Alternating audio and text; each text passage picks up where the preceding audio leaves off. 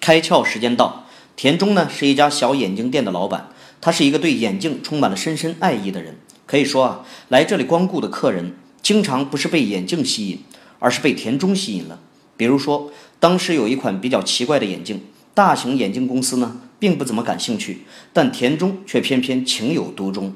因此呢，这款眼镜就只有在田中店里才可以买到。于是，有意思的现象发生了：当参加宴会或活动的时候，如果遇到同样戴这款眼镜的人，大家彼此都会会心的一笑，看来啊，都是田中的朋友，自然而然也就有了共同话题。从这个意义上看，这款眼镜呢，已经不仅仅是提供看清东西功能的物品，它还把购买者和田中甚至设计师连在了一起。也就是说啊，未来产品不仅要有功能，还要有情感。物品消费已经向着社交消费递进。今天你开窍了吗？